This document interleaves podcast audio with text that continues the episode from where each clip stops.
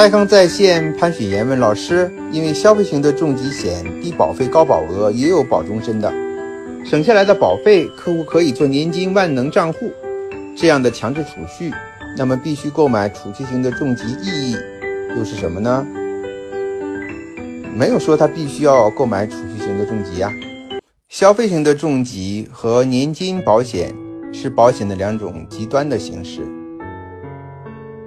很多的客户他特别认可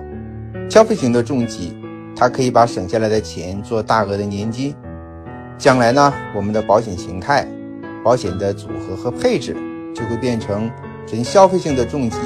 加消费型的医疗都是比较高额的，然后呢，再加上大额的年金，这就是。高端客户最后的一个比较理想的组合配置，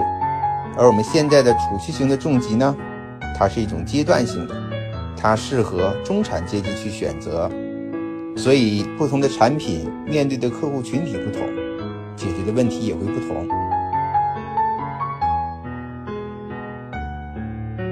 因为中产阶级或者是中低收入的人，他没有那么多的钱来配置高额的年金保险。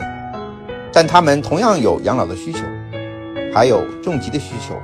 怎么办呢？它可以用消费型的重疾加上一点点年金来做组合，也可以选择储蓄型的重疾来一一举两得啊。关键呢要看客户对这种类型保险的一种认知和看法，还有我们自己对这种保险的理解。